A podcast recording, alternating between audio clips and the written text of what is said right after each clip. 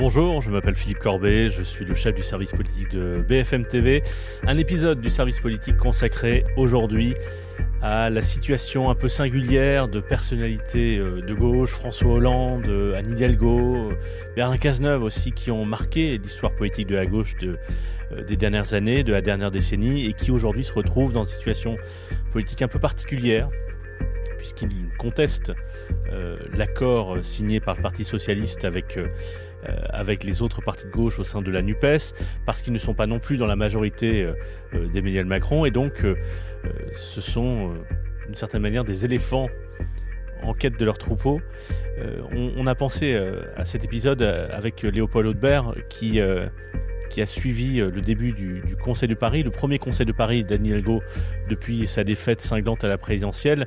Et ça lui a été rappelé euh, notamment par Rachida Dati en séance, c'est ce que rappelle euh, Léopold dans cet épisode. Mais on va au-delà d'Anne Hidalgo et on parle aussi de la situation des autres figures du Parti Socialiste dont nous citions le nom, dont François Hollande. Nous sommes donc le mercredi 1er juin et voici cet épisode.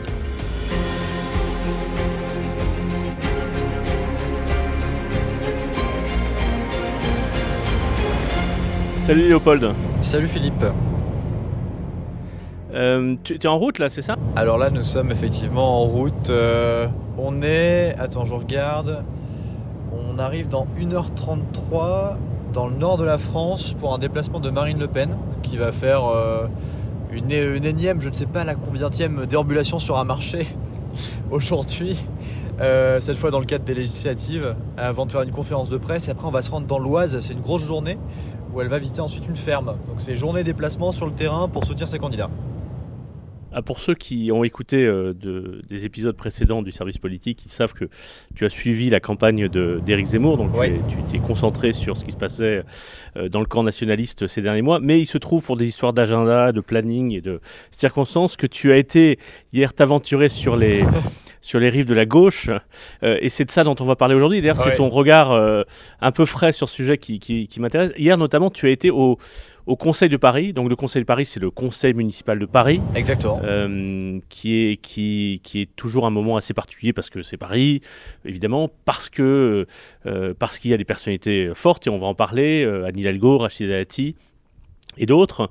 Euh, il y a les, communistes, les écolos, enfin il y a une majorité un peu compliquée. Et puis c'était le premier Conseil de Paris après la défaite de Anne Hidalgo. Euh, qu'est-ce qui t'a qu'est-ce qui t'a frappé euh, pendant le on a évidemment vu, on a largement joué à l'antenne les, déclarations de Rachid Dati, mais raconte-moi un peu l'ambiance euh, euh, autour de, cette séance. C'était vraiment électrique. Mais en fait, moi, ce qui m'a. Alors, déjà, c'est la première fois que je me rendais dans, dans l'hôtel de ville de Paris. C'est la première fois que je m'y rendais pour, euh, suivre. un conseil comme celui-là. Alors dès qu'on rentre, moi je trouve qu'il y a une ambiance ring de boxe dans, dans ce bâtiment qui est assez incroyable. non mais c'est qu'on croise des gens dans les couloirs qui sont en train de marcher tête baissée avec des dossiers dans les mains, à toute vitesse dans tous les sens. Euh, par comparaison avec l'Assemblée nationale, je trouve ça encore plus électrique. Il euh, y, a un côté vraiment. Je sais pas comment expliquer Il y a une dramaturgie assez particulière au Conseil de Paris. Mais, oui, en, plus, ce bâtiment est assez sombre, les couloirs sont. Oui. la décoration est très chargée, enfin, c'est un très vieux bâtiment aussi, mais beaucoup moins dépouillé, je trouve, que, que l'Assemblée, qui est beaucoup plus lumineuse. Là, c'est quand même des couloirs assez austères, c'est sur plusieurs étages. La salle de presse est toute petite, donc la salle de presse, c'est là où les journalistes euh, peuvent suivre euh, les, différentes interventions. Euh, en plus de la tribune. Et alors moi ce qui m'a marqué c'est que dès qu'on est arrivé, on voit un visage au loin dans un couloir extrêmement sombre qui arrive, un visage déterminé, Rachid Dati qui était là. Et euh, on s'approche pour aller la voir. Qui est la chef de l'opposition municipale, euh, de l'opposition de droite. Et on se souvient qu'elle s'était présentée euh, à l'élection municipale de la, de, l'élection de la mairie de Paris et qu'elle avait perdu face à Hidalgo.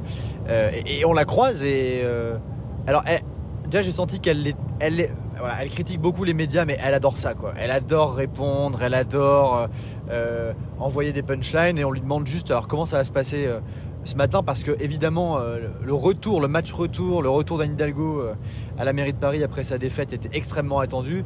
Et elle nous lance cette phrase, elle nous dit je vais expliquer ce qu'est le rôle de maire. Alors on se dit bon, ça va être sympa, ça va être sympathique ce moment sûrement, elle va le dire avec euh, toutes les formes qu'il faut. Et donc on s'est installé en tribune, en tribune de presse et on a suivi les échanges. Anne Hidalgo arrive, elle s'installe et après quelques minutes seulement, la parole passe à Rachida Dati. Et là, effectivement, euh, elle y va, comme on dit, à la sulfateuse, c'est-à-dire qu'elle lui rappelle immédiatement son score à la présidentielle en martelant 1,7%, 1,7%. Là, moi, je trouve à ce moment-là que le ring de boxe se transforme en cours d'école, c'est-à-dire qu'on est dans une espèce d'énorme salle euh, qui est extrêmement statutaire et euh, qui se transforme en un truc qui, franchement, est assez particulier. Moi, ça m'a quand même pas mal euh, marqué euh, le, contraste entre ce lieu extrêmement imposant, euh, les lustres, le bois, le marbre, etc. Et les espèces d'échanges de, extrêmement, extrêmement bon.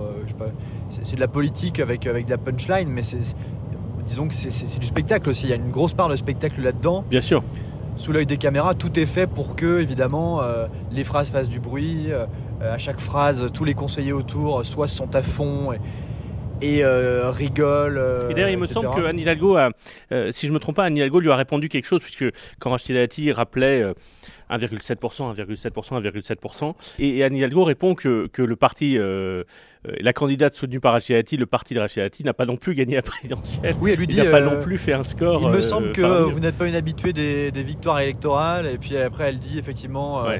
Que tout ça était un cirque médiatique. Et puis, elle, Anne Hidalgo, elle pointe aussi à ce moment-là la tribune de presse et elle dit en plus tout est fait pour que tout ça soit un spectacle. Elle dit regardez, il y a du monde là-haut alors que d'habitude il n'y a pas grand monde. Donc bref. C'est vrai qu'il y avait plus de monde. On ne suit pas toujours avec autant d'attention le Conseil de Paris, comme c'était le premier Conseil de Paris puis la présidentielle, on l'avait regardé. Ce qui a quand même un fait politique, c'est aussi ça, c'est aussi là-dessus que s'appuie Rachid Dati. C'est-à-dire que euh, Anne Hidalgo a recueilli 22 000 et quelques voix dans la capitale. 22 000 et quelques voix. Et elle l'a rappelé. Euh, alors alors qu'il y a 2 millions et quelques d'habitants à, Paris. Euh, elle est dans une situation où... Alors, ce qui la sauve un peu, c'est que les deux autres partis de sa majorité, les écolos et les communistes n'ont pas non plus euh, euh, fait des scores euh, faramineux à la présidentielle, mais, mais elle, était déjà dans une situation un peu compliquée depuis deux ans, depuis l'élection municipale qu'elle avait gagnée plus largement que, l'imaginaient ses adversaires.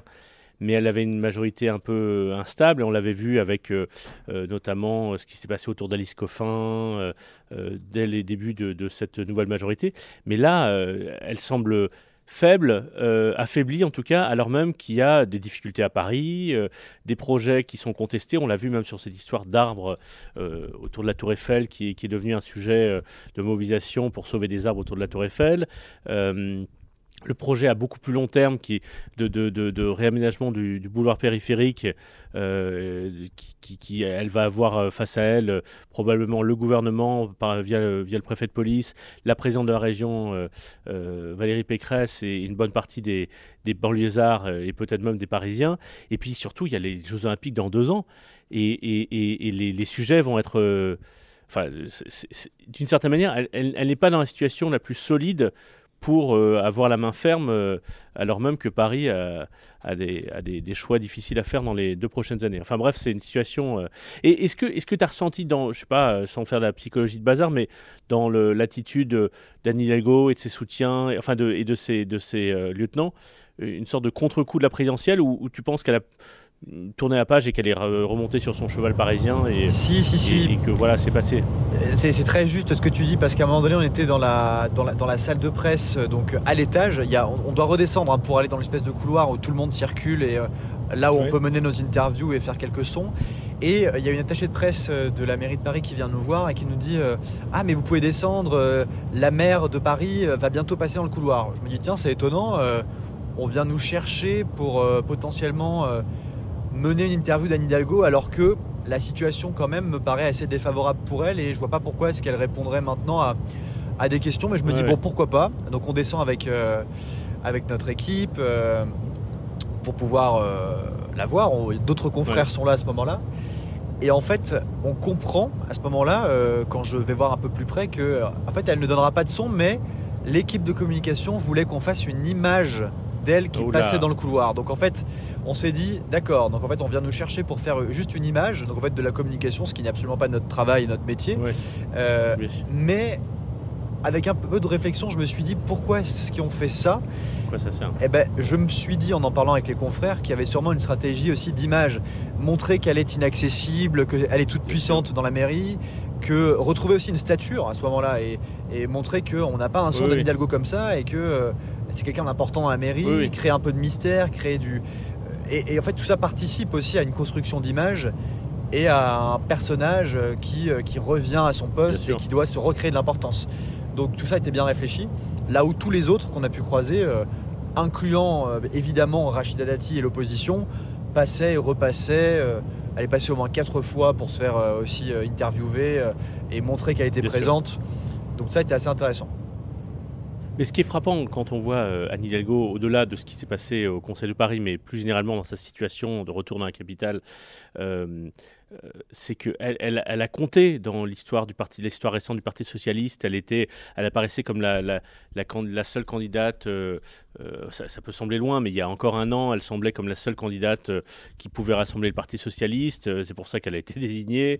On, sait quelle a été sa campagne et quel a été son score, mais, mais d'une certaine manière, elle comptait. C'était un, c'était un une figure marquante du parti. Euh, euh, et là, elle est un petit peu. Euh, qu'est-ce qu'elle pèse dans le parti Qu'est-ce qu'elle pèse dans la gauche Qu'est-ce qu'elle pèse dans le débat national et, il se trouve que j'en ai, parlé aussi avec François Hollande, qui lui est dans une situation différente puisqu'il est ancien président. Mais lui aussi, qu'est-ce qu'il pèse aujourd'hui dans ce parti qu'il a dirigé si longtemps Alors qu'il laisse planer encore un doute là, pour 2027. On a entendu récemment une déclaration assez curieuse.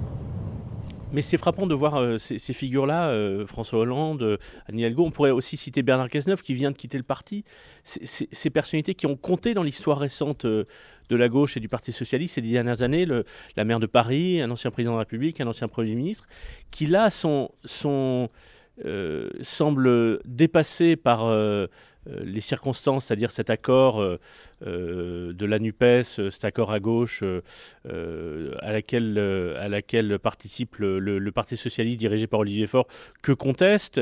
à la fois il compte, il pèse, il existe dans l'opinion, enfin en tout cas dans, le débat politique, et en même temps ils sont un petit peu comme des éléphants qui auraient perdu leur troupeau et, qui et qui seraient un petit peu, euh, je dirais pas désœuvrés parce qu'ils sont tous occupés, mais, mais, un petit peu sans, sans, sans chemin tracé pour, euh, pour leur courant qui, pour résumer, est un courant euh, social-démocrate, républicain, laïque, de centre-gauche. Et c'est frappant de voir ces encore une fois, ces personnalités politiques euh, de premier plan. C'est un président, il y a quelques années, il y a cinq ans et demi, euh, euh, enfin, oui, c'est un peu plus de cinq ans, l'un était président, l'autre Premier ministre, et la troisième maire de Paris, c'est-à-dire maire de la première ville de France. Et, ces trois personnalités marquantes de la, de la gauche social-démocrate semblent. oui, un peu perdues, ou en tout cas, ou en tout cas la gauche qu'ils ont représentée, le courant de gauche qu'ils ont représenté où est-il d'ailleurs? Est-ce qu'il est, euh, est-ce va voter Nupes euh, le dimanche 12 juin ou est-ce qu'il va voter euh, peut-être en, partie pour les candidats de la majorité sortant d'Emmanuel Macron? C'est, assez, assez frappant et, c'est assez aussi à ça qu'on voit le, les conséquences de la présidentielle et enfin des cinq années qui viennent de s'écouler, plus de la présidentielle récente, c'est-à-dire une sorte de, tremblement de terre qui fait qu'il y a, ces éléphants isolés sur une sorte de d'île dit la part et qui ne saurait pas exactement comment, comment retrouver un troupeau sans même qu'ils puissent vraiment s'entendre entre eux, puisqu'on sait qu'il peut y avoir des, lignes différentes et des positions différentes entre euh, Anne euh, euh, François Hollande, Bernard Cazeneuve. On pourrait citer une, personnalité moins, moins, moins marquante, mais comme Stéphane Le Foll, comme Carole Delga, la présidente de la réaction Occitanie. Et c'est une situation un peu singulière. Et pour en revenir au Conseil de Paris, il y a aussi quelque chose qui m'a marqué, Philippe, c'est parce qu'évidemment, là, on parle de, de deux figures, de deux personnages. Mais le Conseil de Paris, c'est évidemment beaucoup de conseillers et on a aussi échangé avec euh, tous ceux qui assistent en permanence depuis maintenant plusieurs mois à ce spectacle euh, qui est particulier dans, dans, ce lieu, moi que je connaissais pas non plus extrêmement bien. Par exemple, j'ai parlé avec euh, Fatoumata Kone, qui est la, présidente du groupe écologiste au Conseil de Paris, ou encore avec Alice Coffin. Et en fait, il y a quand même un peu de. Alors, elles le prennent avec le sourire, mais quand même, quand on creuse, euh, par exemple, Fatoumata Kone, elle me disait euh, euh, franchement, on est habitué maintenant, mais c'est quand même n'importe quoi. L'ambiance est déplorable pour travailler. Et je lui dis, mais vous qui portez par exemple des, enjeux pour vous faire entendre sur l'écologie, est-ce qu'un une ambiance de travail comme celle-là, ça pollue? Elle me dit, ben, franchement, c'est pas simple. Elle me dit, heureusement que à côté on a des réunions, qu'on fait des bureaux et qu'on se mobilise comme on peut. Et je lui dis, mais oui, mais ce qui est vu par les citoyens potentiellement, c'est les images d'échange, c'est l'assemblée, etc. Elle me dit, oui, d'un point, de vue, euh, point de vue image et communication, c'est consternant. Et, l'image du Conseil de Paris qui est renvoyée dans les médias, euh, elle est extrêmement, euh, extrêmement compliquée. Et pour nous, c'est un caillou dans la chaussure pour avancer et pour mener un combat sur nos idées. C'était intéressant aussi de pouvoir parler à tous les autres. Quoi. Alors même qu'il y a au sein de la Macronie, alors euh, au gouvernement ou parmi les députés ou dans les cabinets, euh, beaucoup d'anciens de la mairie de Paris, époque de la Noé, donc où Anne Hidalgo était première, première adjointe, et, y compris la nouvelle première ministre, Elisabeth Borne, qui a été euh, euh, euh, aux fonctionnaires qui étaient en charge de, l'urbanisme dans l'équipe de Bertrand Delanoë. On peut aussi citer le nom de euh, d'autres, de, Nicolas Revel, qui été aussi au cabinet de Bertrand Delanoë, qui était le, directeur de cabinet de, Jean Castex jusqu'à très récemment. donc voilà, c'est assez étrange de voir, on est 20 ans après cette victoire de la gauche à la mairie de Paris, 10 ans après la victoire de François Hollande à l'Élysée, de voir que, au fond, qu'est-ce quel est l'héritage politique de cette génération-là? Euh, même si Anne Hidalgo est un peu plus jeune que François Hollande, et, quel est l'avenir de ce courant qu'ils ont tracé? Est-ce qu'il est du côté de la gauche, euh, du côté de la NUPES, ou est-ce qu'il est euh, du côté de la Macronie, ou derrière ces personnalités qui sont un petit peu isolées? C'est intéressant. en tout cas, bon, c'était intéressant de. J'espère que ça t'a plu, toi qui avais surtout suivi la, droite nationaliste ces derniers mois, de, de, regarder ce qui se passe à gauche. Très, très long aussi, parce qu'en fait, ce qu'il faut dire, c'est qu'il y a des interruptions de séance euh, toutes les 45 euh, minutes euh, en raison de, d'un côté, soit la majorité du Conseil qui, qui, dit que là, attention, il y a un problème de respect, donc paf, interruption de séance. Du côté de Rachida Dati, par exemple, la même chose dès qu'elle constate que quelque chose ne lui convient pas et qu'elle peut trouver un article euh, qui fait qu'elle peut attaquer, paf, interruption de séance. Donc c'est extrêmement long. Moi, c'est un lieu que je trouve extrêmement curieux quand même. Hein. Le Conseil de Paris, maintenant, j'avoue que j'ai un regard euh, qui est de l'intérieur assez, assez particulier. C'est atypique. Ah ben, je, te conseille, je te conseille un très bon documentaire qui avait été fait en 2001 sur la guerre pour la mairie de Paris, euh, qui était vraiment un des meilleurs documentaires politiques euh, faits ces dernières décennies en France. Bon, je referme parce que j'ai une réunion, là je suis déjà en retard. Ah. Salut Léopold, bonne Salut Philippe, bonne réunion. Salut. Bonne journée. Salut.